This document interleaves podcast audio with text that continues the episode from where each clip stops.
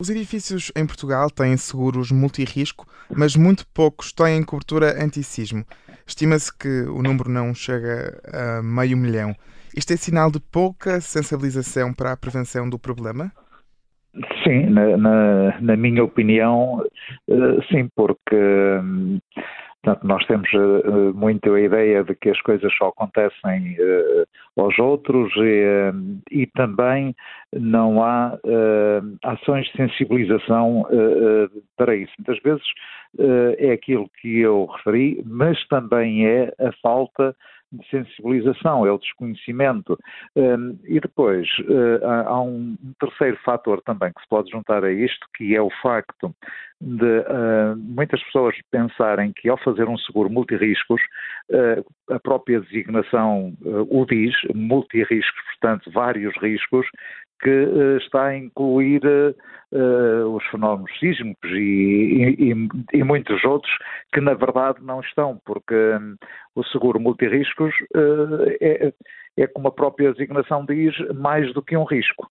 Portanto, pode, podem ser dois, três, quatro riscos, portanto, e não ter aqueles que são essenciais, e neste caso, em especial dos fenómenos sísmicos, nenhuma seguradora uh, inclui diretamente nas, nas, chamadas coberturas base. Portanto, terá que ser sempre uh, um risco, uma cobertura contratada uh, complementarmente. E este é um, é um problema que pode afetar uh, maioritariamente as pessoas com menores rendimentos? quando diz este problema, o custo do, uh, da cobertura, é isso? Sim, sim. E da... Sim, sim pode, pode, pode afetar porque hum, a cobertura de fenómenos sísmicos, por, por razões uh, compreensíveis, embora uh, devessem ser criados mecanismos para não ser desta forma, mas o que é certo é que a cobertura de fenómenos sísmicos é bastante, tem um peso bastante elevado na contratação de um seguro multirriscos. Eu posso dizer que pode passar para um custo quase de 100% mais. Portanto, fazer um seguro multirriscos com as coberturas base e fazer um seguro multirriscos uh, com a cobertura de fenómenos sísmicos pode custar o dobro da, da cobertura base. E, e, depois há um, uma outra questão, que, esta até é uma, uma questão que o legislador já deveria ter feito alguma coisa, é que nem sequer é obrigatório o seguro multirriscos, quanto, quanto mais uh, a inclusão dos fenómenos sísmicos. Portanto, aquilo que a lei impõe é que os edifícios tenham o seguro uh, contra o risco de incêndio, exclusivamente. Uh, portanto, isto é uma lei que já tem umas dezenas de anos, pode-se dizer quase 60 anos, portanto, e a, a, forma construtiva da, altura, portanto, a forma como se construía e, e a atualidade é completamente diferente. Portanto, há 60, 70, 100 anos as construções eram muito à base de madeira, quer o tabique, as coberturas, janelas, portas, etc. Hoje eh, esse material, apesar de ser um material nobre, é, é, é, um material muito menos utilizado e mesmo aquele que é utilizado eh, é preparado para eh, ter maior resistência ao incêndio. Portanto, o, o, seguro de incêndio, não estou a dizer com isto que, que não seja necessário, aquilo que eu entendo é que o legislador deveria impor o próprio seguro multirriscos e deveria impor para uh, as zonas, pelo menos, já não digo para todo o país, mas, uh, por exemplo, Lisboa, Valdetejo, uh, até mesmo uma parte do Alentejo, ou quase todo, o, o Algarve.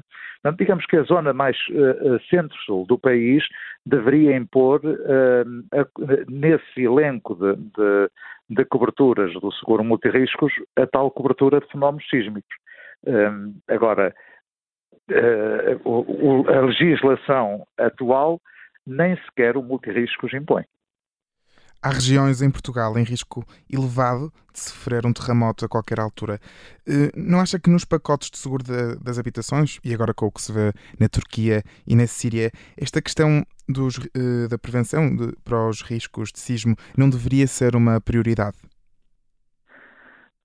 Sim, ter, termos uh, uma política mais uh, preventiva, embora já haja alguma regulação quanto aos fenómenos sísmicos na construção ou, ou ao impacto que, que pode ter, o que é certo é que depois já há muito pouco acompanhamento, fiscalização e, e pior de tudo, pouca sensibilização para, para esta problemática. Além disso, nós temos uh, prédios que são muitos, um parque, um, no parque habitacional, posso dizer que se calhar mais de 20, 30% são prédios que nem sequer são contemplados por essa regulação. Portanto, são prédios antigos eh, que eh, só vindo a sofrer uma, uma obra de, de ampliação ou, ou de recuperação ou de reconstrução, melhor dizendo, é que podem estar sujeitas à lei que, que, já define os termos para e até é obrigatório fazer uma avaliação da vulnerabilidade sísmica desses edifícios, mas só nestas situações de intervenção. Portanto, não há uma coisa que era essencial para os edifícios, entre muitas outras que que, que defendemos, não há, por exemplo, uma certificação sísmica.